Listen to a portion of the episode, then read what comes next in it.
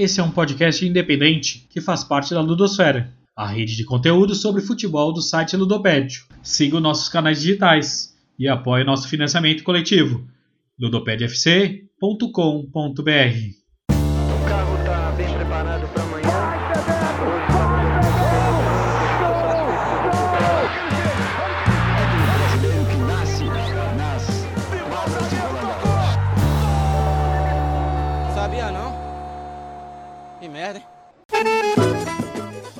Olá, olá, queridos ouvintes! Sejam muito bem-vindos e muito bem-vindas. Está no ar, nas ondas da Ludosfera, o Pesquisa Esporte Clube.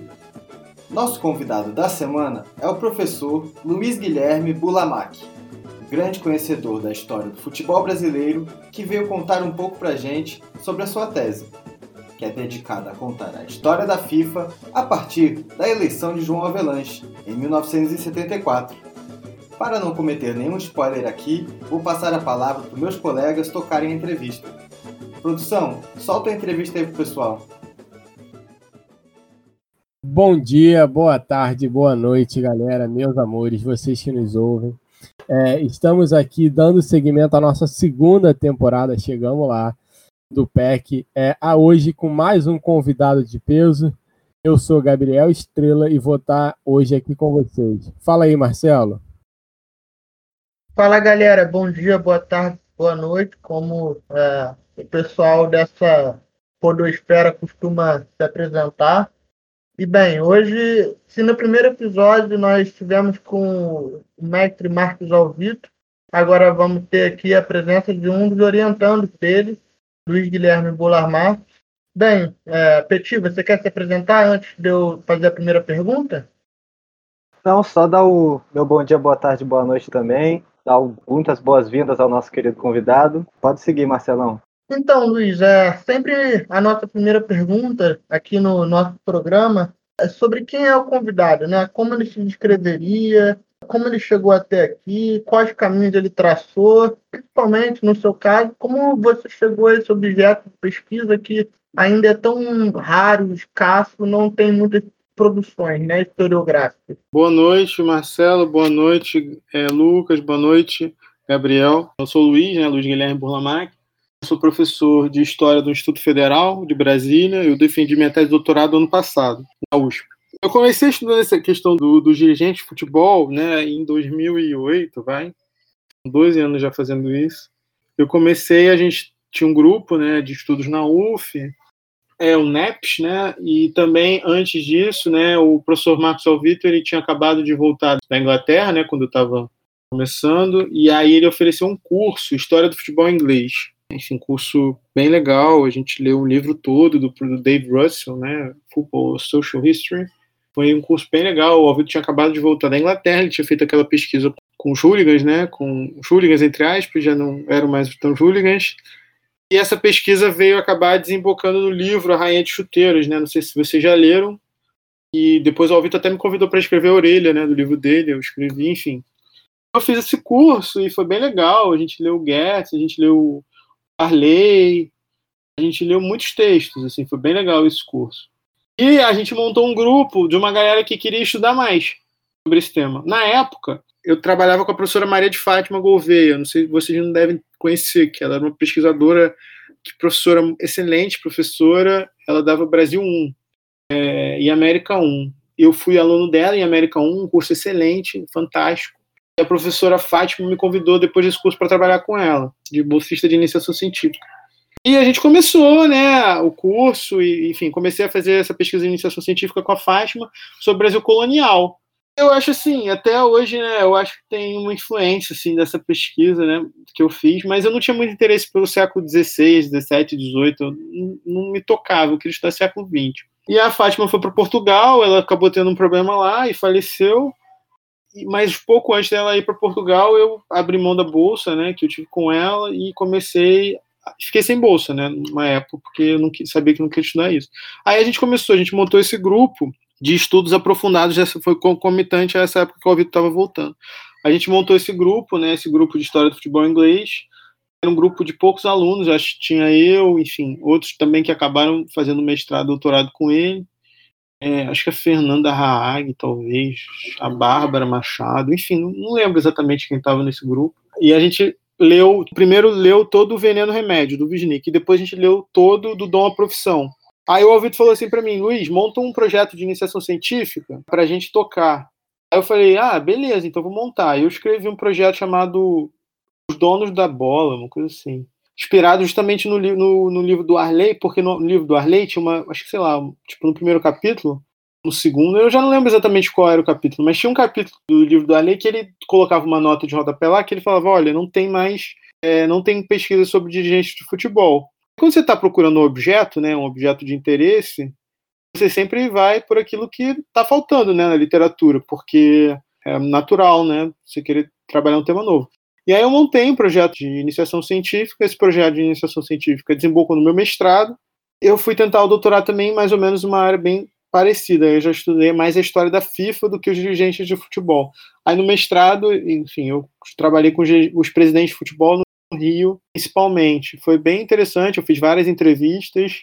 Então é um tema assim que é muito rico e eu acho que é muito importante também para a gente é, pensar também outros contextos, né? Porque basicamente só eu estudei basicamente só para o Rio de Janeiro e agora para o Rio Grande do Sul, mais precisamente Caxias, né? Só ano passado saiu uma dissertação de mestrado no Rio Grande do Sul um camarada chamado David Ferreira sobre dirigentes de futebol do Caxias do Sul e do Juventude. Tem muitos muitos pontos de interseção assim de história local, sabe, de história, enfim, de várias questões que a gente poderia explorar e que o pessoal nunca chegou a desenvolver. Acho que agora que talvez, né, teve essa do David, vamos ver se tem mais alguma coisa. Então, assim, poucos trabalhos, né? Então, acho que é um tema muito importante. E é curioso, né? Aí só para concluir, é curioso que é um tema assim que tem um contraste vivo, né? Eu até tô vendo, não sei se, enfim, eu tô vou publicar minha tese agora. É, e aí estava vendo de alguém para chamar para escrever um prefácio. Estava vendo duas opções aqui, né? Não vou contar para não estragar a surpresa. Enfim, são dois jornalistas, né? E aí é muito engraçado, porque na imprensa o tempo inteiro, né, tem os debates sobre dirigentes de futebol, os presidentes de futebol. É, e na academia, o debate basicamente se concentrou nessa parte de torcida, né? Eu acho que é uma coisa até que a gente pode perguntar por quê. A minha pergunta né, em relação a produção de bi bibliografia sobre dirigentes e sobre personalidades do esporte, né? Aqui a gente recebeu a Lu Castro num episódio e foi levantada a bola com ela, né, que trabalha sobre futebol feminino, da importância de se escrever bi bibliografia sobre mulheres para se desmistificar e se criar uma narrativa sobre futebol feminino. Na questão dos dirigentes, a gente tem também muitos, muito poucas bibliografias sobre os principais dirigentes do Brasil e muito pouca pesquisa sobre esse tema, né? Qual a importância que você daria nessa questão para entender um pouco da, tanto da história do futebol brasileiro quanto da dinâmica da sociedade, uma vez que o futebol, diferente do que o Geneton Moreira diz no documentário, né, do Conversa com o JH, futebol é, é constituinte e super importante da sociedade. Ah, não se entende um sem se olhar um pouco o outro, né? Então, queria saber um pouco da sua opinião sobre isso. Biografias, né? Pensando assim, histórias de vida, né? Tem poucas biografias e autobiografias sobre os dirigentes de futebol. Tem uma meia dúzia, né? Tem algumas, tem principalmente desses personagens, assim, desses grandes homens, né? Só que a maioria delas é laudatória, né? Tipo assim, ah, pessoa incrível e tal. Raras exceções. A biografia do Ernesto sobre o Avelange, né, até desse comentário aí que você citou, é boa, eu acho boa, considero boa biografia mas é bem pouco, assim, tem uma biografia do Eurico, tem uma biografia do Márcio Braga, uma autobiografia do Márcio Braga, é, tem uma biografia do Vicente Mateus, aliás, duas, tem uma do cara lá do Inter, que foi campeão mundial, esqueci o nome dele, Fernando alguma coisa, são bem poucas, até mesmo produção jornalística, assim, mais a fundo sobre os dirigentes, tem muito pouca coisa. E aí, quando a gente chega na academia, menos ainda, né? Enfim, minha dissertação, tem a dissertação do David, né, que eu já falei, por exemplo, um trabalho feito no Brasil, mas sobre outro contexto, que é o trabalho do Matias Godió. É um trabalho muito bom sobre os dirigentes de futebol em La Plata, na cidade de La Plata, que é uma cidade que tem dois times, né, que é o Estudiantes e o Gimnasia, Gimnasia de La Plata, que tinha até o glorioso Maradona de técnico recentemente, né? Então, assim, tem esses três trabalhos, eu acho. Agora eu estou escrevendo um trabalho sobre um dirigente em Portugal, que foi um dirigente do, FC, do Futebol Clube do Porto durante muito tempo, eu e o professor João Cedas Nunes. realmente tem muito pouco, né? E eu acho que é fundamental, um tema fundamental que você colocou, né? O futebol não é um tema descolado da sociedade. A gente aprende muito isso com os trabalhos, por exemplo, do Arley, do Kiki, Toledo, né?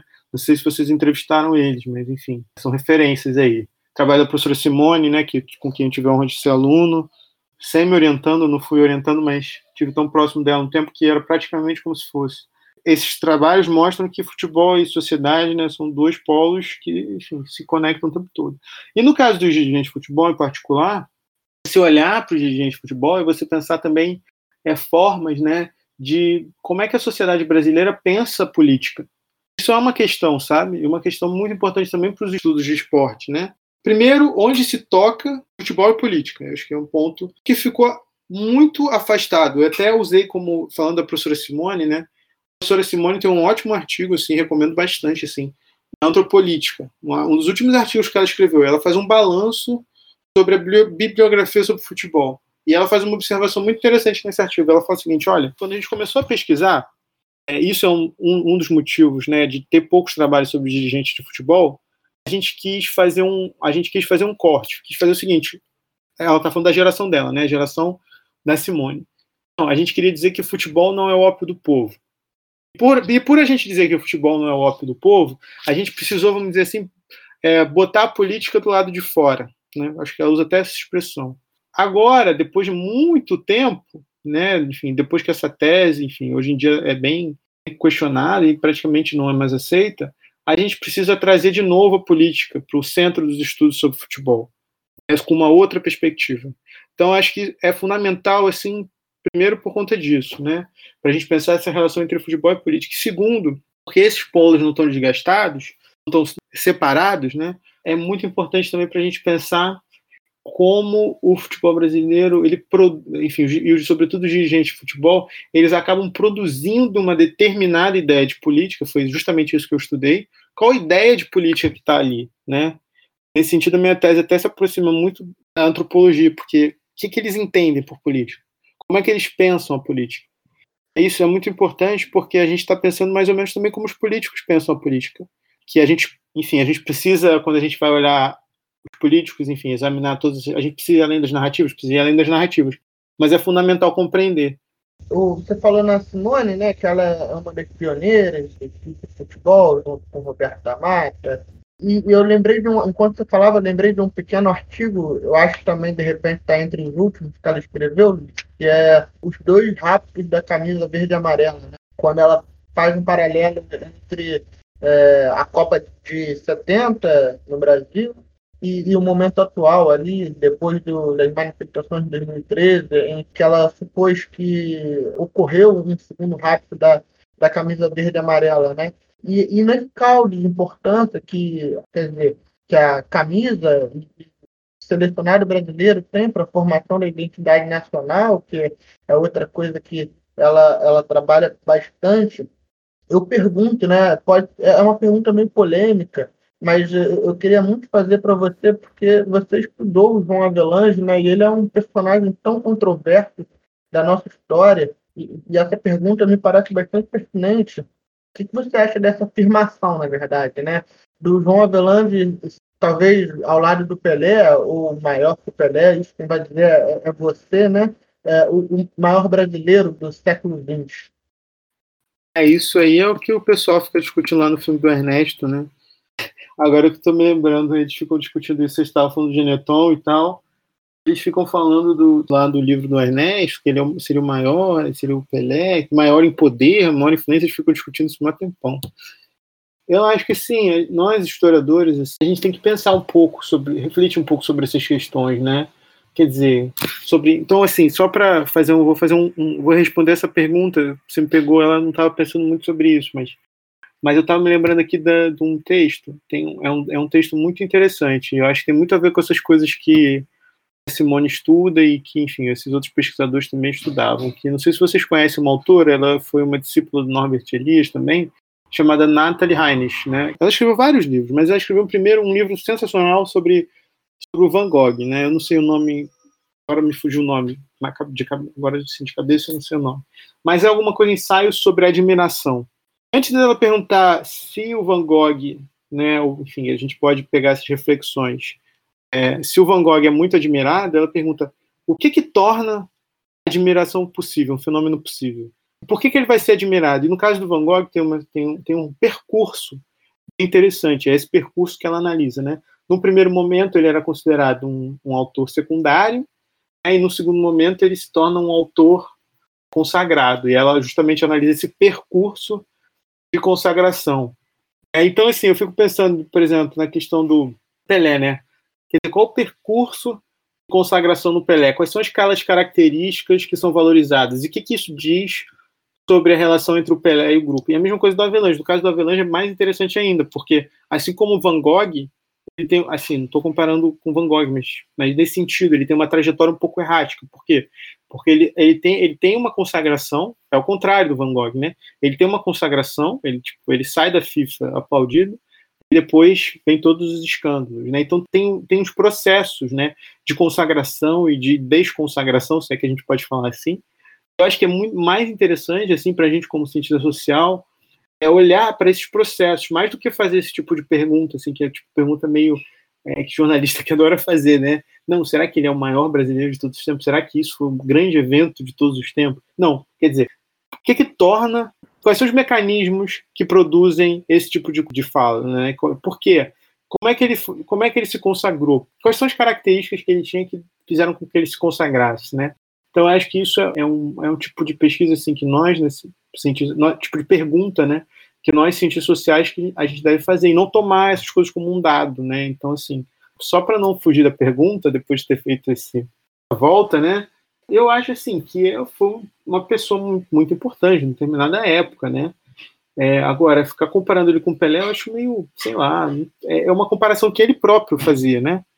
a gente tem que entender por que, que ele próprio fazia essa comparação com o Pelé, né? Tem uma, disputa ali, né, de, de, prestígio, né? A trajetória dos dois se confunde bastante, né? O Avelange chega ao poder, né, em 57. Acho que a primeira convocação do Pelé também deve ser dessa época. E aí um acaba meio que é, enfim, eu sou um pouco cético, se perguntar minha opinião, eu sou um pouco cético assim, aos discursos do Avelange, né, de que não, de preparação e tal. Mas acho que, na verdade, quem consagrou o, o Avalanche foi o Pelé, e não o contrário, né? Como o Avalanche gostava de dizer. Então, assim, eu acho que não dá para comparar. E eu acho que as trajetórias dos dois são muito parecidas, mas. Parecidas não, as trajetórias dos dois são, são correlatas, né? Nesse sentido. Elas acontecem ali na mesma época. O Pelé, eu acho que consagrou, sim, bastante o Avalanche. E o Avalanche surfou muito, assim, no sucesso do Pelé, assim, sem dúvida. Né? A projeção internacional que o Avelange teve só foi possível em função do sucesso do Pelé dentro de campo. Isso é, isso é indubitável. Né? Claro que também teve as habilidades dele, né? enfim. Mas o Avelange dizia o contrário, né? Ele dizia, olha, o Pelé só foi o Pelé por minha causa. Tanto que tem uma cena desse filme aí, do Conversas com o JH, que é um filme muito interessante. Eu acho que é um filme muito interessante não apenas assim para quem estuda futebol e para quem estudou Avelange. Eu acho que é um filme interessante, muito interessante para quem estuda ciências sociais e história e memória e todas essas questões. E é um filme que eu acho que ultrapassa assim, né, é, o interesse do, do nicho, né, do, de quem estuda, quem pesquisa futebol. Mas tem uma cena desse, desse filme que eu acho que o pessoal nem, nem entendeu. Mas é uma frase que o Avelange solta em determinado momento, que é uma coisa meio assim: ah, o Pelé, quem foi esse cara? Parece até que foi um gênio ele solta essa frase, ah, parece até que foi um gênio. Quer dizer, por que, que parece até que foi um gênio? Porque o Avalanche realmente acreditava que tudo que o Pelé tinha conquistado foi muito função dele, né? Então tinha essa, tinha essa ideia, né, essa ideia de autoridade, enfim, uma ideia que tem uma, tem uma noção de Brasil por trás, né? Mas enfim, tudo isso a gente pode destrinchar. É, o João Avelange tinha uma, uma áurea megalomaníaca, né? De estar sempre acima, no controle. Mas, de toda forma, obrigado pela resposta, Luiz. Eu, eu sabia que era desafiadora, de certa forma. Vai lá, Gabi. Bom, é, Luiz, a minha pergunta, ela, ela, eu acho que ela conversa, né? Porque a gente já conversou antes da gente começar a gravar. E a gente sabe que os nossos temas, eles de certa maneira, eles conversam. E é porque eu, assim, quem sou eu, né? Acabei de entrar no mestrado, mas eu, eu, eu enxergo um certo vício na produção historiográfica, das ciências sociais de uma maneira geral, tratar a galera que vem das camadas mais populares. Eu acho que isso está diretamente ligado com aquilo que você falou, que as pesquisas de futebol geralmente tratam as torcidas, né? Eu acho que tratam também muitos os jogadores das camadas mais que vêm das camadas mais populares e tudo mais.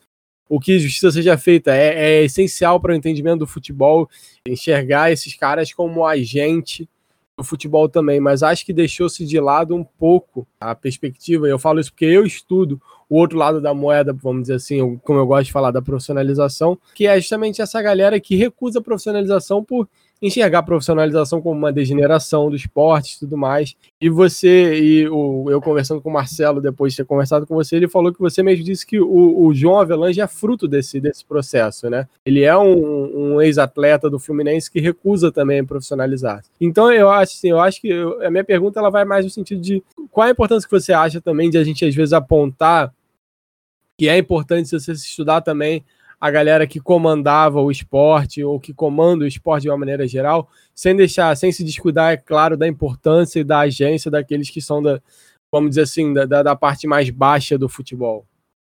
Uma pergunta, Gabriel. Aí, desde já, cara, eu me coloco assim à disposição se você quiser trocar uma ideia sobre o teu projeto, sobre, é, sobre todas essas questões, você pode me procurar, fica à vontade, enfim, porque eu esbarrei muito com esse tema, né? Essa passagem da profissionalização, ela produz isso que você falou. Ela produz uma série de jogadores que chegam um belo dia, e mesmo antes, né? Se a gente pensa, por exemplo, é, numa trajetória como a do Marcos Carneiro de Mendonça, é um cara que largou o futebol porque, pelo menos ele diz isso, não sei se você já chegou a olhar as entrevistas do, do, do Marcos Carneiro de Mendonça no Museu da Imagem do Som. Mas ele diz, ó, tinha muita gente, não gostava daquele negócio que tinha muita gente, não, sabe? Ele diz assim, diz umas coisas assim, isso nos anos 20, antes mesmo da profissionalização. Outra entrevista muito interessante também no Museu da Imagem do Som, a entrevista do Benjamin Constant também é um pouco nessa linha, né? E o João Avelange é claro isso, e ele diz isso, olha, eu praticava futebol, eu jogava no Fluminense, jogava no Júnior, jogava de zagueiro. Eu até achava, o Gabriel, que isso era uma construção a posteriori achava que era o seguinte, porque o Avalanche ele foi muito criticado porque ele não entendia de futebol, diziam isso dele, né? Então, para ele responder essa, essa crítica, ele foi buscar lá um fato passado lá atrás, né, de que ele praticava futebol. Só que eu achei, na própria época, em 1930, né, em 1932, entrevistas dele falando que largou o futebol. Então, não, não foi só uma construção posterior. De fato, ele realmente ele praticava futebol e ele largou. Quando viu aquela coisa ali da profissionalização e tal, ele foi pegou e largou. E, é, e, é muito forte, aí sim, se discuto isso mais no meu trabalho, muito forte até mesmo o racismo presente nessas narrativas. Por quê? Porque quando ele fala dessas histórias, ele, ele traz que, três personagens para marcar essa diferença, né? Com marcadores sociais ali da diferença. Quem são esses personagens? É o Ladislau, o Médio e o Domingos, que são os três irmãos do Bangu, esse clube que tem também esse significado do seu clube de futebol profissional, clube dos operários, clubes, né? É uma marca de distinção ali muito clássica que ele traz. Ele diz explicitamente: olha, larguei porque não queria jogar com o Ladislau, com o Médio, com, com o Bangu, que foram os primeiros campeões profissionais. E é muito interessante também. Enfim, isso aí está na minha tese, no capítulo 4, 5, enfim. Ele mistura uma série de datas, né? Acho que o Bangu foi campeão, enfim, isso eu não sei de cabeça, mas acho que o Bangu foi campeão em 32, ele diz: não, o primeiro campeão profissional foi o Bangu, com esses três jogadores aí, e vai misturando todas as datas. O ano que ele largou o futebol, o ano que os caras foram campeões, é como se fosse tudo o mesmo processo, o mesmo processo que esse processo de não, agora não é esse aqui não é mais o nosso lugar. E aí eles vão ter que se perguntar: bom, mas qual é o nosso lugar agora? Qual é o nosso lugar nesse novo futebol profissional? Esse novo lugar são as presidências, né? As presidências, enfim, os sócios e tal. Esse vai ser o novo lugar dessas pessoas. Tanto que, se você for olhar, praticamente todos os presidentes de futebol dos anos 50, 60, 70, 80 são ex-atletas. Maioria. Tipo, eles talvez não sejam atletas de futebol, mas eles vão ser atletas de alguma coisa, e principalmente algum esporte que se manteve amador. Então, esses atletas que vão, no primeiro momento, recusar a profissionalização, igual você colocou, e enfim, essa pesquisa deve ser bem interessante, no segundo momento, esses atletas vão ocupar quais cargos? Ocupar justamente esses cargos de direção. Essa passagem que o Arley, né, enfim, na verdade o Arley chamou de uma, uma democratização funcional do futebol, né, quer dizer, você profissionalizou os jogadores, mas os quadros, né, os quadros diretivos, eles se mantiveram amadores, né. Então a passagem do, do amadorismo para o profissionalismo, ela tem essa dinâmica, né. uma dinâmica mundial, mas a gente pode falar sobre isso um pouco mais à frente. Eu queria, a gente pode retomar esse ponto que, que eu acho que é, que é importante, mas eu queria falar sobre uma segunda coisa que você colocou, que é a questão do, do das ciências sociais, né? As ciências sociais da história não se interessarem. Então, isso é uma questão, e aí eu vou falar até com. Não quero desmerecer, é porque eu acho realmente absolutamente relevante né, o estudo sobre os trabalhadores. Durante muito tempo enfim, todo, todo, até a maneira como eu produzo meus cursos, né, quando eu estou em sala, tem muito a ver com o pessoal, né, o pessoal da história social, né, quer dizer, quem, quem são os protagonistas da história, quem são os sujeitos da história. Todo esse tipo de reflexão é fundamental e, e, e entra na minha, minha prática docente, assim, basicamente é centrado em torno disso. Só que, por outro lado, né, esse tipo de estudo, ele, de certa maneira, ele se disseminou de tal forma ele acabou brecando né, outras possibilidades de pesquisa, né? Possibilidades mais. Enfim, possibilidades diversas de pesquisa. Como eu falei, o meu trabalho é basicamente uns poucos sobre essa temática aí, né? Sobre a temática do dirigente de futebol. Então, assim, essa, essa ideia, né, que é uma ideia, e aí a gente tem que recuperar um pouco a trajetória da, do estudo sobre, sobre futebol no Brasil e no mundo, né, que também são correlatos. Mas, como disse Simone, né, a questão do futebol e política dessa separação. Então, beleza. Então, não vamos estudar nesse primeiro momento político. Então, o tema ficou de lado. Então, e aí, por outro lado, também a antropologia.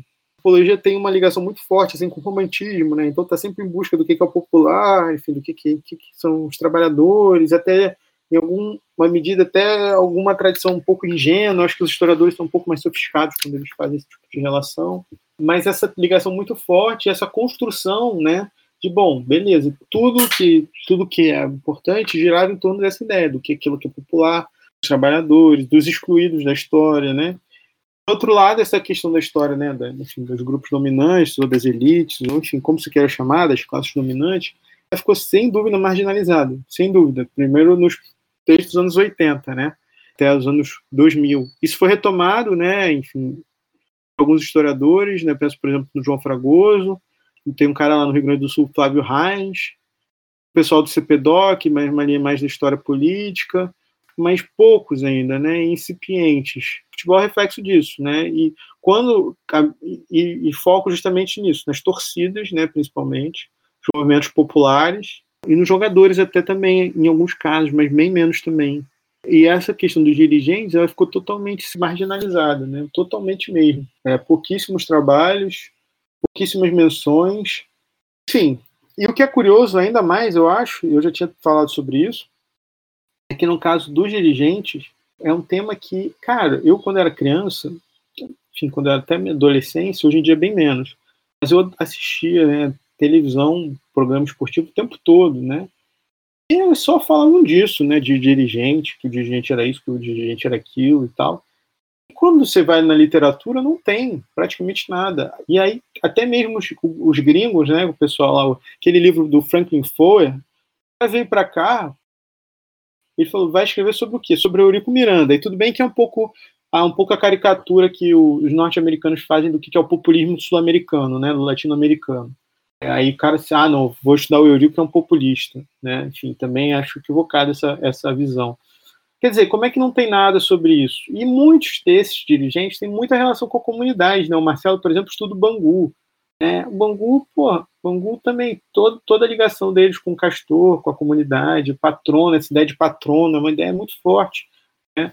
E é uma ideia muito importante, assim, também, que a gente pode pensar enfim, em relação com a política, todos esses problemas aí ninguém tocava nesse assunto, né? E as pessoas continuam meio que sem tocar nesse tema, né? Até agora saiu o livro do Sérgio, né? Basicamente também um tema que não aparece muito, aparece bem pouco, né? O tema dos dirigentes, o tema dos empresários. Empresário no futebol desde os anos 40, desde os anos 30, aliás. É, e ninguém estudou isso, né? Assim, muito, muitos campos, né? E por outro lado, você. Eu não estou fazendo crítica a ninguém, tá? É, enfim, é só uma observação por outro lado, milhares de trabalhos sobre identidade nacional, né, torcida, enfim. Ótimos, aliás, trabalho maravilhoso, né? Trabalho do Bernardo, do Arley, enfim, todos os trabalhos excelentes, mas, mas quer dizer, tem uma profusão de temáticas, né, que não, que não aparecem, né? Por isso que a gente está colocando aqui. Eu queria colocar um, um livro que acho que uma tese, na verdade, que é a do Renato Coutinho, que ele fala não especificamente sobre um dirigente, mas ele dedica alguns capítulos ao José Bastos Padilha do Flamengo. E assim, não para falar, nossa, esqueceu de falar dele, não, não é nem isso, é porque o trabalho acho que nem é focado inteiramente no José Bastos Padilha. Mas é, pra, é que é interessante perceber como que alguns dirigentes, contando a história deles, você pode perceber processos que estão acontecendo no futebol, né? Através da trajetória desses dirigentes.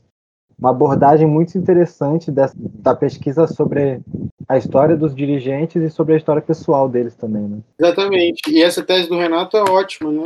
É, pô, Renato é ótimo. Eu, enfim, eu, é verdade que ele realmente toca bastante no, no bate espadilha, inclusive para mostrar né, a ligação, a circulação desse cara no campo político e também no campo esportivo, ligação dele com, os Mário, com o Mário Filho e também com o governo. Enfim, é um trabalho excelente, mostrando justamente também. Aí é uma tese até sobre decisões estratégicas que são acertadas, né? Como é que isso prolifera, né? É bem interessante esse trabalho do Renato. O Renato é ótimo, eu gosto dele. E ele também é Flamengo, né? Eu vou aproveitar que você falou do, do Bangu. Conforme eu vou olhando as fontes, vem me parecendo é, bastante comum, assim, é, essa relação, não, não é paternalista, né, mas patronal, como você mesmo trouxe, do presidente da fábrica, que é o presidente do clube, com, enfim, com operariado, com jogadores, com torcedores. É, é algo bastante curioso que, que eu estou tentando que é uma das coisas que eu, eu tento observar, mas que, é, enfim, devido a, ao contexto atual de pandemia, dificulta um pouco. Mas, de toda forma, é uma hipótese minha que eu, que eu levanto, que eu trago para cá, é com relação aos tipos de fontes né, que a, a gente usaria para adentrar nesses personagens. Né? Como trabalhar com indivíduos que muitas vezes são vivos ou então pertencem a famílias bastante influentes que ainda atuam nos clubes, que ainda atuam na comunidade local e lidar né, com, com essa memória, com, com a desconstrução dessa memória que eles tentam produzir sobre determinados personagens. Né? O Renato Coutinho, por exemplo, falou que ele tinha uma relação super amistosa com o, a família Padilha, o, o, o Relau, que é que é coordenador do LEMWER, ajudou ele nesse acesso né, ao acervo da família Padilha. Então, como seria, como você estudou, né? Você pode compartilhar com a gente aí como você teve acesso às fontes, quais fontes você usou para, quem sabe, inspirar novos historiadores uh, ou, ou, não, ou de outras áreas de conhecimento a, a, a, percorrer esse caminho, a aceitar esse desafio que você, que você vem propor aqui junto do grupo hoje? Eu entrevistei vários, né? Presidentes de futebol. E aí é uma coisa que você vai entrevistando um, você vai entrevistando o outro, né? Enfim, eu consegui um pouco assim. Eu acho que a primeira coisa, né, que pelo menos eu fiz é levar a sério o que, o que os entrevistados falam, né? Por mais absurdo que pareça, né, por mais absurdo que pareça à primeira vista, tem que levar a sério e tentar entender, né? Tentar colocar, não, por que esse cara tá falando essas coisas? Então, quando eu fui entrevistar alguns presidentes, falaram umas coisas que eram meio, pareciam meio absurdas, assim, né? Eu, não, o que esse cara tá falando? Bom, levar a sério, assim, alguns absurdos, paradoxos, algumas coisas assim, eu acho que é muito importante. Até porque, meu caso, por exemplo, como eu trabalhei com um grupo, é muito importante também ter o material todo, né? Tipo, eu fiz várias entrevistas, e a partir do momento que eu tive todo o material, eu comecei a trabalhar ele todo, né? Então aí foi bom, porque aí eu comecei a ver padrões, né? isso foi bem importante, assim. Tem algumas fontes, assim, sabe? Tipo assim, para os dirigentes tem algumas fontes. Acho que isso é muito importante a gente, durante muitos anos, assim, né? Na historiografia, né? Tipo, principalmente, por exemplo, historiografia sobre escravidão. Cara, eu fico pensando assim, historiografia sobre escravidão durante, até os anos 80, né? É, tinha queixa de que não, a, a queixa predominante era, olha, não tem documento Tipo, não, não tem documento, é muito difícil, o Rui Barbosa queimou tudo. Era, era, era assim, a cantilena era um pouco essa. Aí, nos anos 80, tem um artigo clássico do, do Robert Slangs, né, o, o que o Rui Barbosa não queimou. É um pouco, não, ó, tem um monte de coisa aí, gente, vocês que não estão vendo. É, então, tem os inventários, tem os processos crime, tem um monte de coisa aí, enfim, não sou especialista em não, mas tem os, as certidões de batismo, casamento, dá para fazer um monte de coisa de história quantitativa com isso, dá para fazer um monte de coisa de história qualitativa com isso, e vocês que não estão sabendo enxergar. Um pouco essa crítica assim, que, o, que o Robert Lenz fez é, para os historiadores sobre escravidão. Eu, eu acho que é um pouco por aí. Fica, tem muita gente assim falando assim, olha, não tem fonte, não tem, não, os clubes estão todos fechados, é muito difícil. Eu acho que tem sim. Tipo assim, a gente tem que só ser criativo e tentar encontrar. Né? É, pô, por exemplo, só dar um exemplo aqui de coisa que eu lembrei agora. No Museu da Imagem do Som tem, cara, tem umas entrevistas fantásticas, né? Do Rio de Janeiro. Eu não sei como é que tá agora, porque tem tempo que eu não consulto essas entrevistas, mas tem entrevista com a Avelange, tem entrevista com Benjamin Sodré. nessa entrevista com Benjamin Sodré é fantástico, inclusive, enfim, analisando na minha dissertação porque aparece no meio, aparece a Maria Amália, a Ana Amélia, Maria Amália, não, Ana Amélia, a mulher do Marcos Carneiro de Mendonça, ela se, se mete lá na entrevista, faz, começa a fazer um monte de comentário, é sensacional, assim. É, tem a entrevista do Marcos, tem algumas entrevistas só no Museu da Imagem do Som. Enfim, tem, tem outros dados que eu acho que a gente pode consultar também, sabe? Tipo assim, arquivo.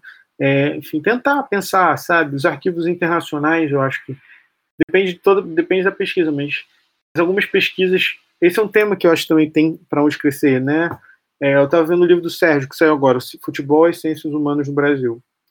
Tem futebol antropologia, futebol história, futebol não sei mais o que, futebol sociologia. Não tem, por exemplo, futebol relações internacionais.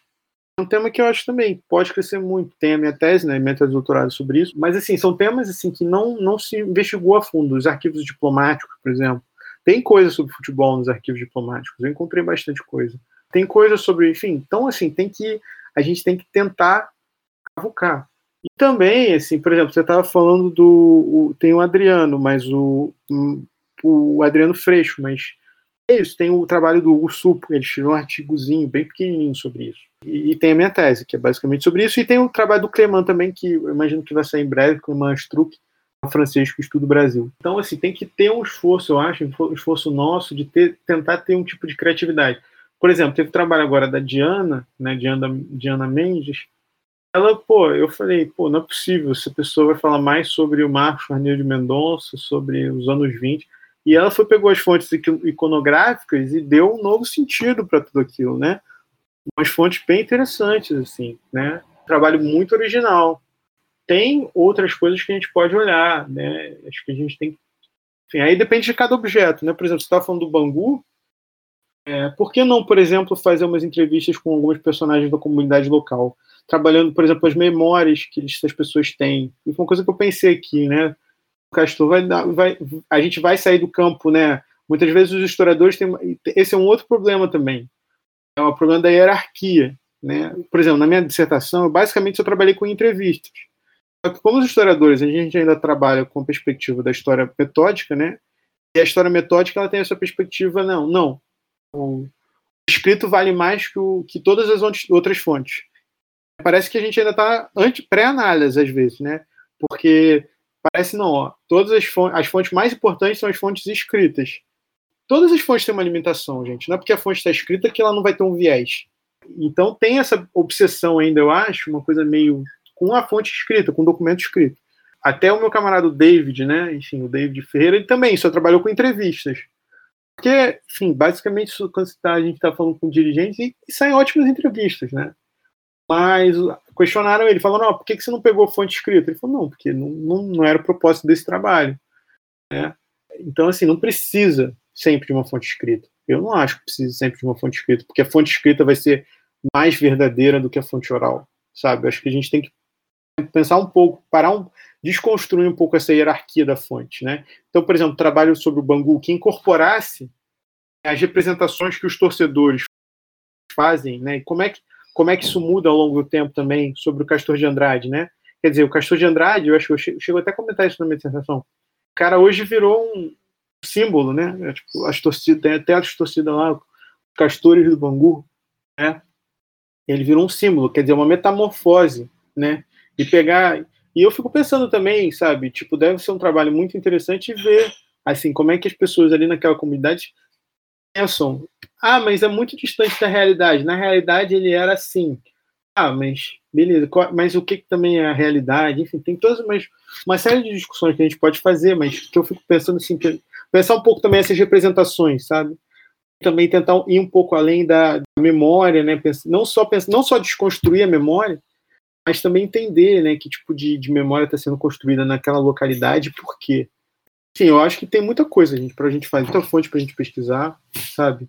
É parar um pouco com isso de, ah, não, não tem fonte, isso, é, isso aí é desculpa. Assim, em alguns casos até pode ter fontes escassas, mas, mas não tem fonte, assim, sobre o século XX, muito difícil, gente, desculpa, mas é muito difícil, assim, ter um processo no século XX que não seja documentado, que a gente não consiga acessar ele de alguma forma. Ainda mais sobre futebol, que produz memória há bastante tempo. Não, não, Petit, era só isso mesmo. É, eu queria só agradecer mesmo a resposta, acho que foi bastante esclarecedora e de acordo com o que eu tinha perguntado. Vai daí, Marcelão.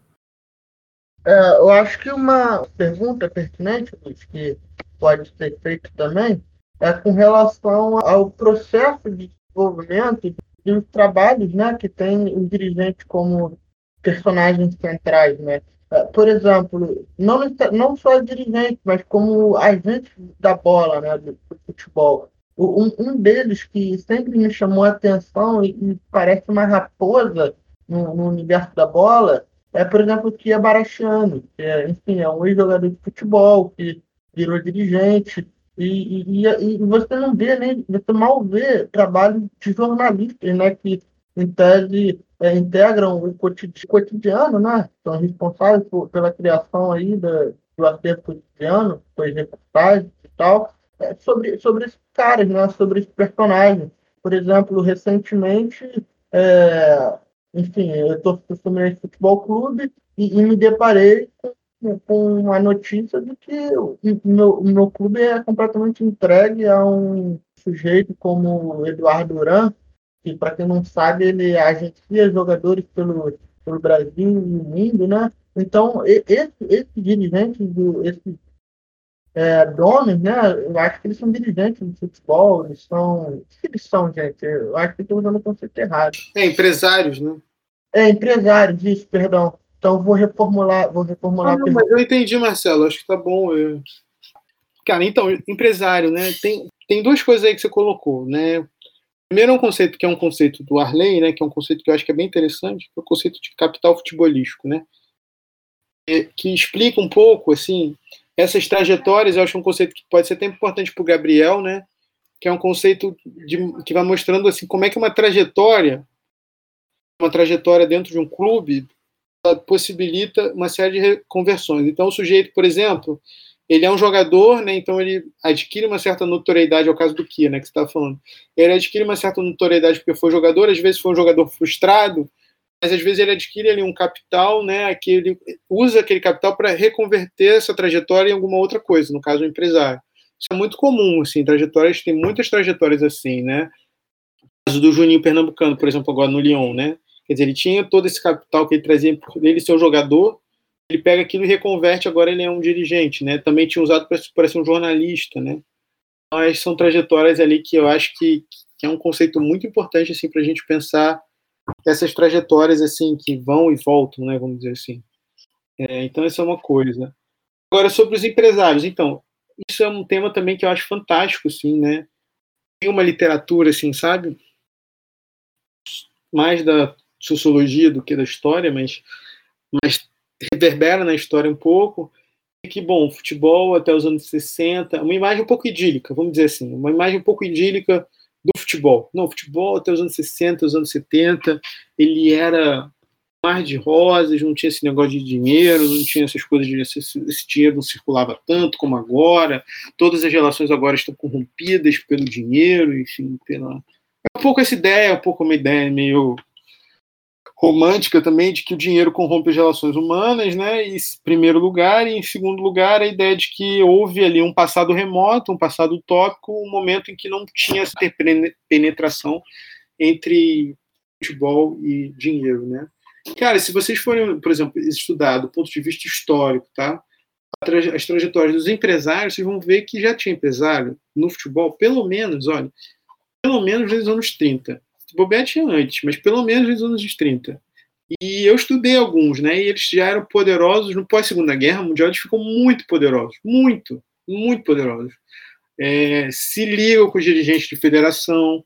Você tinha empresário, por exemplo, o grande, vocês devem conhecer essa história, né? Que é uma história relativamente conhecida sobre o sobre que Madureira fez uma volta ao mundo, enfim, foi a Cuba e foi não sei mais onde. O grande objetivo dessa viagem, né, aparentemente romântica, que eles chegaram lá e encontraram o Che Guevara, né? O grande objetivo dessa, dessa viagem era um só, era ganhar dinheiro. Tinha um camarada chamado Zé da Gama, que era um empresário, que ele era, que ele foi, ele, você estava falando do, do Eduardo Duran, né? Você acha que isso é novo? O Eduardo Duran arrendou o Fluminense. O, o Zé da Gama, nos anos 40, arrendou o Madureira. Era o clube de vitrine dele. Ele pegava o clube para ganhar dinheiro. Tem uma frase, enfim, eu estou escrevendo até um artigo sobre isso. Depois, se vocês tiverem interesse, eu mando para vocês.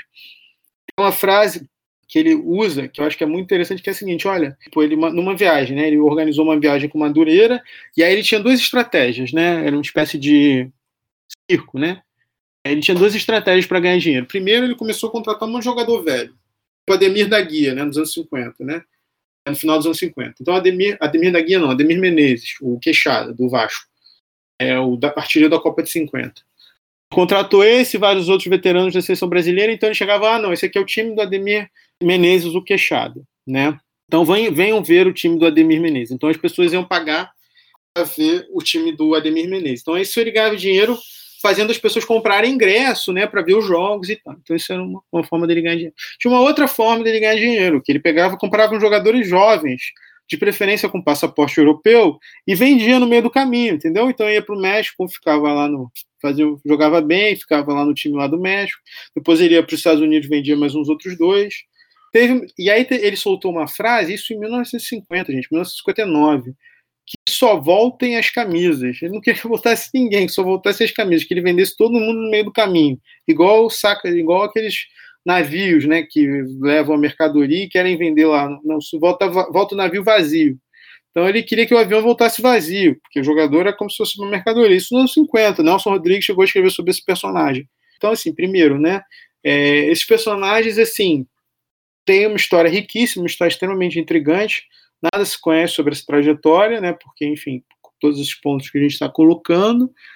E segundo que nunca houve, né, esse momento idílico, né, do futebol que não tinha relação com dinheiro e tal. Isso nunca existiu, né? É claro que a ordem de grandeza quando você tem um muda, né?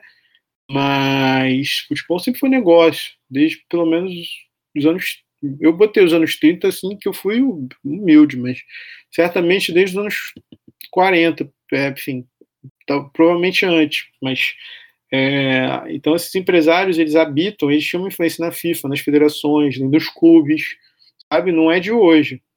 A gente precisa entender como é que esses processos se configuraram, né? Como é que os empresários sucedem, por que alguns empresários sucedem, por que outros não. Esse é o nosso trabalho, esse é o nosso papel, né? Como historiadores é, existe até a possibilidade, dentro disso que você falou, Luiz, de, de construir uma história global, né?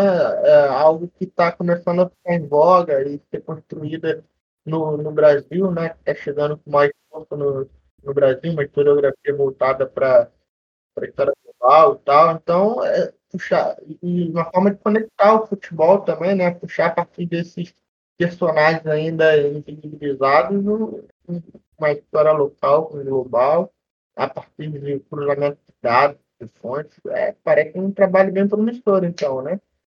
É, isso é um pouco a minha tese, né? E é isso, o que eu fiz na minha tese foi justamente isso. Tem outros trabalhos também nessa linha, o trabalho do Cleman também um pouco. É, o meu trabalho, na verdade, na minha tese de doutorado, né, enfim, foi investigar a história da, da eleição do Avelange a partir. Na verdade, foi contar a história da FIFA a partir de um ponto bem específico, né, que é a eleição do Avelange 74. Então, o que eu fiz foi um pouco isso. Só que aí, o que, que, que acontece, né? A gente sempre tem a ideia, né, de que, enfim, investigar qual lugar do Brasil nessa história, né? Quer dizer, qual lugar do Brasil nessa história transnacional, né? Enfim, internacional, vamos chamar de história internacional. É, qual lugar do Brasil? Qual o papel do Brasil? Né? Qual o papel dessa? Qual o papel da América do Sul na história da FIFA? É central. Então, você quebra um pouco essa ideia de periferia, né? Que no caso do futebol, a América do Sul nunca foi periferia. Então, quebrar um pouco essa ideia e mostrar a centralidade do Brasil e da América no Sul no processo de construção do futebol mundial. Então, a minha tese é, é isso. Né? E aí eu fiz essa investigação a partir da eleição do Avelange, né? a partir da eleição do Avelange à presidência da FIFA. Eu acho que é um caminho ainda que está crescendo, né? Tipo, eu tenho ajudado, tenho incentivado, né, na medida que eu posso, é, outras pesquisas nessa linha, né? Como, por exemplo, um camarada meu que quer estudar clubes de futebol brasileiro na África, por exemplo. Percebo que tenho tido um interesse crescente de fato, né, desde que eu comecei a estudar, né, se alargar essas temáticas, né, pensar outros temas. Estou aberto a ajudar todo mundo que tiver interesse, por exemplo, nessas áreas aí, quiser construir um projeto, pode vir falar comigo. Estou é, bem aberto a se ajudar, quero incentivar, quero que a gente saia um pouco, né, dessa, enfim, acho que quero que a gente, acho que a gente precisa dar um outro passo, assim, sabe? quando a gente está pensando na história do futebol brasileiro, a gente tem que entender qual o lugar dessa história do futebol brasileiro no mundo, né? E é um lugar muito importante, gente. Um lugar muito importante. Assim, não é só o lugar da seleção brasileira também. Sabe? Nos anos 50, nos anos 60, o futebol brasileiro tinha uma, um outro tamanho. Claro que a seleção brasileira é parte dessa história, né, da entidades nacionais, mas os clubes, os jogadores, os técnicos, a gente teve técnico no Caribe todo, a gente teve técnico no México, a gente teve técnico na África, a gente teve técnico na Europa, a gente teve técnico no Oriente Médio. Ficam esses bobões aí na televisão falando, não, porque no Brasil, não sei o que, os técnicos não sei o que lá, saco essa porra desse discurso colonizado. Né? Enfim, não estou nem também querendo substituir o discurso colonizado pelo discurso também do, do, do nacionalista, né? não é isso, mas pô, um saco esse negócio. Quer dizer, tentar entender que tem uma série de questões, de limitações. É, o Brasil exportava tecnologia, por exemplo, de estádio de futebol nos 50, 60, né? Pouca gente sabe disso. Né? Os estádios do Brasil nos anos 50 e 60 eram os melhores estádios do mundo. E o Brasil estava no centro desse processo. O Brasil era o coração do mundo. Não só a seleção brasileira, né? Não era só a seleção brasileira, era o futebol brasileiro de uma forma mais ampla que estava no centro do, do, futebol mundial nos anos 50, 60 e 70. Então, assim, essa história precisa recuperar, essa história precisa ser dita. É, tem muita pesquisa para fazer nesse campo, os empresários, excursões, que mais? Os técnicos brasileiros que foram para o exterior. É, a gente precisa começar a olhar para esses outros processos. Mais apenas do que, sabe, sair um pouco dessa temática, assim, identidade nacional, torcida, jogadores, enfim, tudo isso foi muito importante, né? Não quero, não quero desmerecer ninguém, sabe? Tipo, trabalho de ninguém. Pô, tenho meus amigos todos, né? Fizeram esses trabalhos, né? Pessoas que esse pessoal aí, né? Hoje em dia eu sou. Né, muito engraçado, né? Que você lê, né? Por exemplo, a primeira vez que eu vi. Para mim, a grande referência sempre foi o Arley, né? A primeira vez que eu conheci o Arley foi, foi, foi bem engraçado. Aí depois você fica, ah, o Arley, tipo, ah, legal, de novo ele aí. Sabe? É tipo assim, então eu conheço todo mundo, né? Hoje em dia, pessoal que estuda futebol praticamente conhece todo mundo. Conheci todo mundo. É, enfim, todos, muitos foram da minha banca e tal. Então, assim, não quero desmerecer o trabalho de ninguém. Acho trabalho de todo mundo muito fantástico. Porra, sou fãzão, fã número um do Arley, cara, basicamente, basicamente me construí meu projeto, né, tudo, toda a minha trajetória acadêmica com base no que eu li dos trabalhos dele, né. Então, assim, o Arley, o Kiki, todos eles, sou muito fã deles.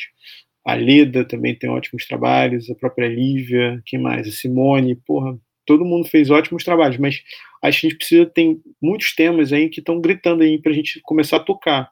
E eu acho que esse tema aí do, de, de, a gente compreender o lugar do futebol brasileiro, né? Qual é esse lugar do futebol brasileiro, é um, é um tema muito urgente, né? Até coloquei a questão dos arquivos diplomáticos também, a questão dos dirigentes, outros atores, questão do futebol das mulheres também, eu acho que é um tema urgente, mas é um tema que já vem sendo desenvolvido, né? Por várias pesquisadoras e pesquisadores também outros futebols, né? Enfim, tem uma série de temas que eu acho que a gente pode, a partir de hoje, que ele começar a abrir nossos olhos e uma agenda muito grande de pesquisa. Eu acho importante, inclusive, a gente lembrar todos esses nomes que você citou, porque é muito graças às pesquisas que eles desenvolveram e o espaço que eles abriram que hoje a gente tem tantos temas que se apresentam assim em pesquisas novas, em novos pesquisadores que estão desenvolvendo seu trabalho e vendo novas, novos campos para serem explorados, né? Eu acho que assim é muito importante a gente ter em conta e levar em mente que essas pessoas abriram o caminho para a gente. É muito importante a gente carregar a bagagem que eles trouxeram, que mal ou bem está tá no fundo de toda a pesquisa pesquisador do desporto, né? Exatamente. Então, assim, quando eu digo. É só para não parecer né, que eu estou menosprezando né, o trabalho de ninguém, que eu acho que não pareceu, né? Mas, assim, é só porque eu acho que tem alguns temas realmente que a gente pode avançar mais, sabe? Acho que a gente está na hora de a gente começar a olhar algumas outras coisinhas, assim, sabe? Pô, esse tema do dirigente, gente, é, acho que realmente é um deles. E esse tema também das, das relações internacionais. Não é porque são as coisas que eu estudo, não, sabe? Mas é porque eu realmente acho que tem um espaço para crescer nesses dois, nesses dois. Outras coisas também, futebol, que eu não estudo, né? Futebol gênero, futebol praticado por mulheres, futebol né, outros futebols, futebol indígena, também, enfim, também acho que é uma coisa que pode. Vários temas assim, né? Isso, e aí já são coisas que eu não estudo tanto. Mas outros personagens também, técnicos, tem muita coisa ainda pra gente fazer. Cara, por que, que não tem trabalho sobre técnico no, no Brasil? Agora tem um trabalho do Felipe Mostaro, mas é muito pouco. Isso tem um pouco a ver também com a narrativa do futebol brasileiro, né? De que os técnicos têm um lugar marginal. Por exemplo, uma figura como Flávio Costa, uma figura que foi técnico do Flamengo, técnico da seleção brasileira.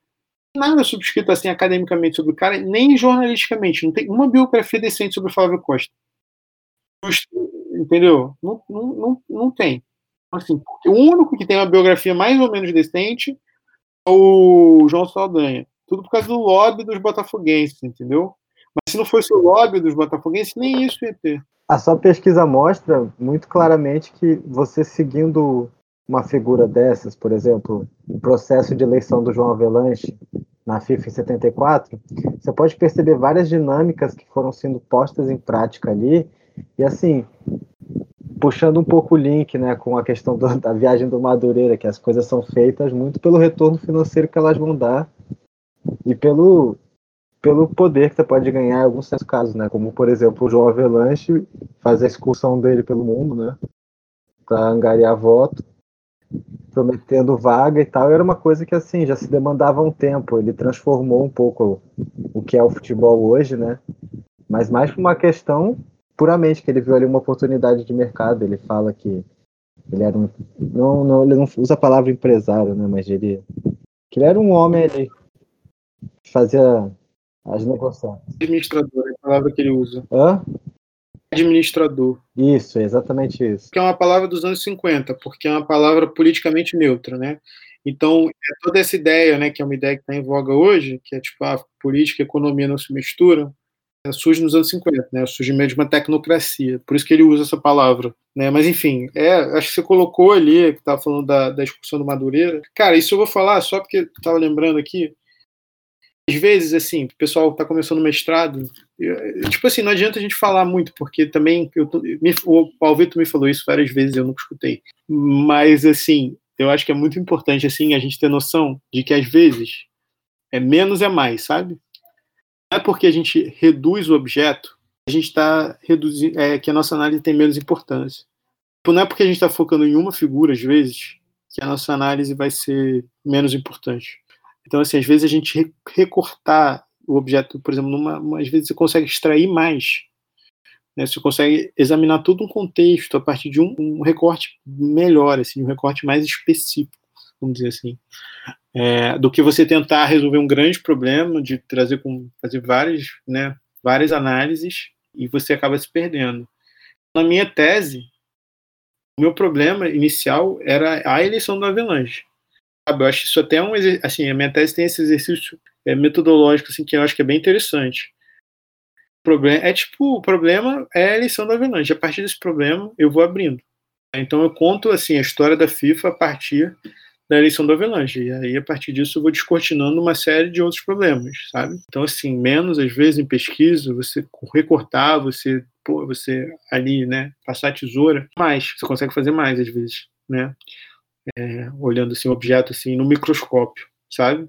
Claro que também não pode descambar para o anedótico, né? Ah, não, os índios da aldeia tal, no século XVI, sabe? Não, não é, não é isso, mas, mas é recortar bem e a partir, às vezes você recorta melhor, você consegue abrir mais. É, tem, e esse livro aí, que enfim parece que vai sair, tem alguma previsão? Tal? O que você pode contar para o ouvinte? Cara, meu livro vai sair, é, vai sair até o fim do ano. O que, que acontece? Eu ganho um prêmio né, lá, é o prêmio de História Social. É uma história meio longa, mas enfim, eu ganhei e aí eles vão resolveram que eles vão financiar a publicação. Eu não estava esperando publicar minha tese agora, porque é, eu queria publicar ela em inglês primeiro, né? Depois eu ia publicar em português, mas o negócio caiu no meu colo e aí eu resolvi publicar. Aí é o Prêmio de História Social, o prêmio que eles dão no Departamento de História da USP, eles dão para as melhores teses defendidas, né? É muito difícil, cara. Eu fiquei bem feliz, porque é muito difícil, assim. Vocês sabem, né? Todo mundo aqui sabe. Todo mundo, a maioria aqui da história. É muito difícil uma tese que não é sobre escravidão ou sobre o século XIX ganhar algum prêmio. É, que são os temas clássicos né, da historiografia, século XIX, século XVIII, século, enfim, é, basicamente são esses temas clássicos. É, então, assim, é, ainda mais uma tese sobre futebol, então, porra, mais difícil ainda. Então eu ganhei, de vão financiar a publicação, e é isso. Aí eu tô, tô vendo aqui, negociando, chamando gente para escrever o prefácio, vou ver se eu chamo meu orientador para escrever a orelha, que é o professor Flávio de Campos, e o professor Alexandre Morelli, que é um cara das relações internacionais. É um cara muito bom, aliás. Puto historiador. Mas não é isso. Aí. É isso, gente. Eu acho que, que até o fim do ano sai. Eu chamei o Kik para escrever a contracapa. O Kik deu um problema, ele não pôde estar na minha banca. Eu chamei para escrever a contracapa. Até uma homenagem a ele. Provavelmente, se a Simone fosse viva, ela ia escrever alguma coisa, mas ela felizmente faleceu.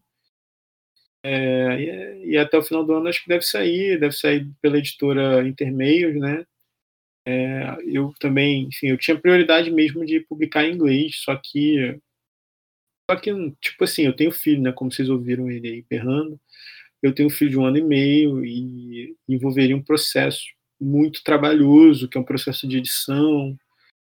Eu dou a aula, tipo, milhões de coisas assim que agora eu não ia ter como fazer isso mas eu ainda gostaria que minha tese fosse traduzida para o inglês, porque, enfim, é uma tese relevante assim sobre a história da FIFA, né? Inclusive, eu acho que, enfim, eu for, for meio fogo, né? Ficar falando do nosso próprio trabalho, mas, mas é uma tese bem importante assim, sobre a história da FIFA. Eu vou falar só isso, porque, enfim, foi uma tese que eu fui para cinco países para pesquisar.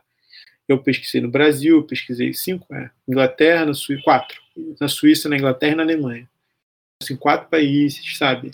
Nos arquivos da FIFA, nos arquivos do Comitê Olímpico Internacional, no arquivo diplomático da Inglaterra, nos arquivos do Itamaraty em Brasília, nos arquivos diplomáticos do Rio, é, nos arquivos da, da Alemanha também, que eu fiz sanduíche lá.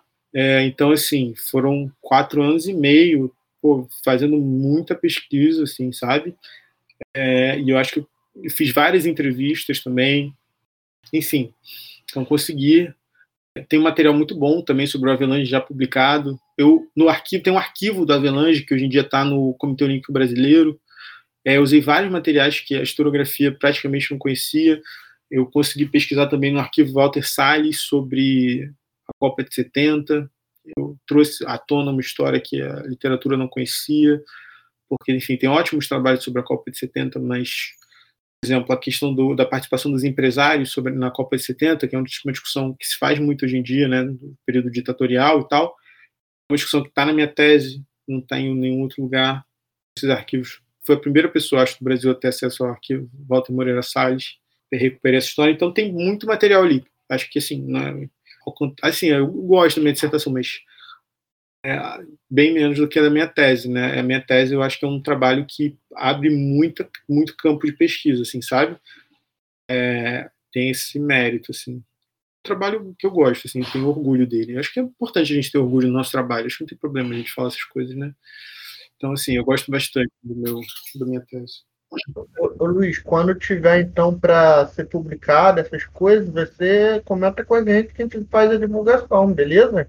É, vai no fim do ano, gente. Não vai demorar muito, não. Luiz, antes, é, a gente costuma fechar os episódios com dicas culturais. O que, que você tem visto, você recomenda, você gostaria de, de passar de informação para alguém? Pode ser documentário, filme, livro, mas é, é a parte final aí do nosso programa que é dicas culturais. Vou recomendar três, é porque eu achei que a gente tinha pausado. Vou recomendar três. É, primeiro, o, um filme, A Procura de Eric, é um filme do Ken Loach, é um filme dos anos, enfim. Ken Loach é um diretor, né? Ele é um pouco da o realismo social, né? Ele tem vários filmes bem interessantes que ele discute um pouco a questão da crise econômica, o lugar assim da classe trabalhadora no capitalismo e, e, e, tem, e, vai, e, o futebol é um tema muito presente nos filmes dele, mas o melhor sem dúvida é a Procura de Eric, com Eric Cantona, né, que enfim, que é um personagem incrível. Então esse é um, é um tem até uma série da Eric Cantona no Netflix agora, mas eu não vi não, então não vou recomendar. Então esse é um filme excelente. O outro é o Barba Cabelo Bigode, né, que é um filme também feito recentemente, é um pouco sobre sobre assim a, a, alguns jogadores né que questionaram assim, um pouco a ditadura né é, e eu recomendo bastante filme muito bom eu vi no Cinefute tem uns dois anos eu acho excelente filme. E por fim é, um livro né que é um livro também meio clichê né que é o Febre de Bola. Que quem ainda não leu leia né por favor. Que é o livro do Nick Hornby é, que é sobre um torcedor do Arsenal né naquela época, quando ser torcedor do Arsenal era meio ser tipo torcedor do Botafogo, né? É, nem, aí tem alguém torcedor do Botafogo? Não, mas tem, temos aqui um torcedor do Arsenal, então eu sei bem do que você está falando. Eu sou torcedor do Botafogo e tal, e agora tá meio de novo, né? Ser torcedor do Botafogo. É, enfim, eu sou. É, e aí é bem interessante, ele vai falando, relacionando os, os acontecimentos do Arsenal com os acontecimentos da vida dele, né? Esses três aí, um livro e dois filmes, pô, muito bons. Um nacional e dois ingleses. Eu vou emendar, então. Vou aproveitar que o, o nosso convidado é rubro-negro e, e, vou recomendar Fla-Flu, 40 minutos de nada, também é um documentário, faz parte aí do, é, do, das grandes obras do audiovisual brasileiro, é, do Renato Terra, se eu não me engano, e ele está disponível no canal Brasil, mas também você encontra aí no YouTube tranquilamente. Bom, é, para finalizar, eu sou sempre o cara das dicas aleatórias, mas nem tanto. Né? Até porque vocês já pegaram todas as dicas que alguém poderia dar, acho que acerca do tema.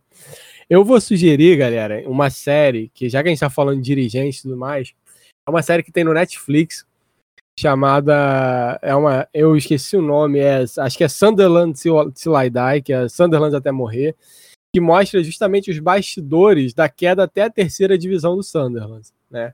Então é muito interessante porque a gente vê justamente ele, ele mostra mais o lado dos dirigentes e como os, os dirigentes e os técnicos né, que são os personagens deixados à parte que a gente falou aqui do que dos próprios jogadores. Então acho que para a gente ver esse mundo do do futebol, ainda que seja no futebol inglês, não no futebol brasileiro, é bem interessante. É, e, e ela foge um pouco daqueles que tem no, no Amazon Prime, né? Que são o tudo ou nada, né? Que tem do Manchester City, do Tottenham, que são mais de casos de sucesso. Essa do Sunderland mostra os caras na luta para tentar salvar um clube tradicional da Inglaterra e não conseguindo. Então acho bastante interessante essa, essa série aí. Quem quiser acompanhar essa, esse lado B, vamos dizer assim, do futebol, que, que é o fora de campo, acho, acho legal pra galera aí ver. Tchau, gente. Obrigado. Vou emendando então nas despedidas. É, agradecer mais uma gravina com o Lucas, com o Gabriel. Agradecer a disponibilidade do Luiz. É, enfim, a, a, gente sabe que você disponibilizou aí um pouco do seu tempo, você estava com o seu filho. Muito obrigado por, por estar aqui com a gente e até o próximo episódio, galera. Meus caros ouvintes, por hoje é só. Gostaria de agradecer a participação do Luiz Guilherme e reforçar o convite para você, pesquisador do esporte. Se tiver interesse em participar do nosso programa, entre em contato pelo e-mail pesquisaesporteclube.gmail.com enviando um pouco sobre a sua pesquisa. A casa estará sempre aberta. Para encerrar, gostaríamos de deixar nossa homenagem ao Rei Pelé, deixando com vocês a música de Jackson do Pandeiro e desejando ao Rei um feliz aniversário e feliz 80 anos. Até semana que vem e fiquem ligados no conteúdo da Ludosfera. É aquele moço com a bola no pé. É o Rei Pelé. Eu perguntei quem é um moço com uma bola no pé. É o Rei Pelé. A bola lhe deu dinheiro, lhe deu nome, lhe deu fama entre os maiores dos homens. Quem é o moço com uma bola no pé? É o rei Pelé. Sim, mas quem é aquele moço com uma bola no pé?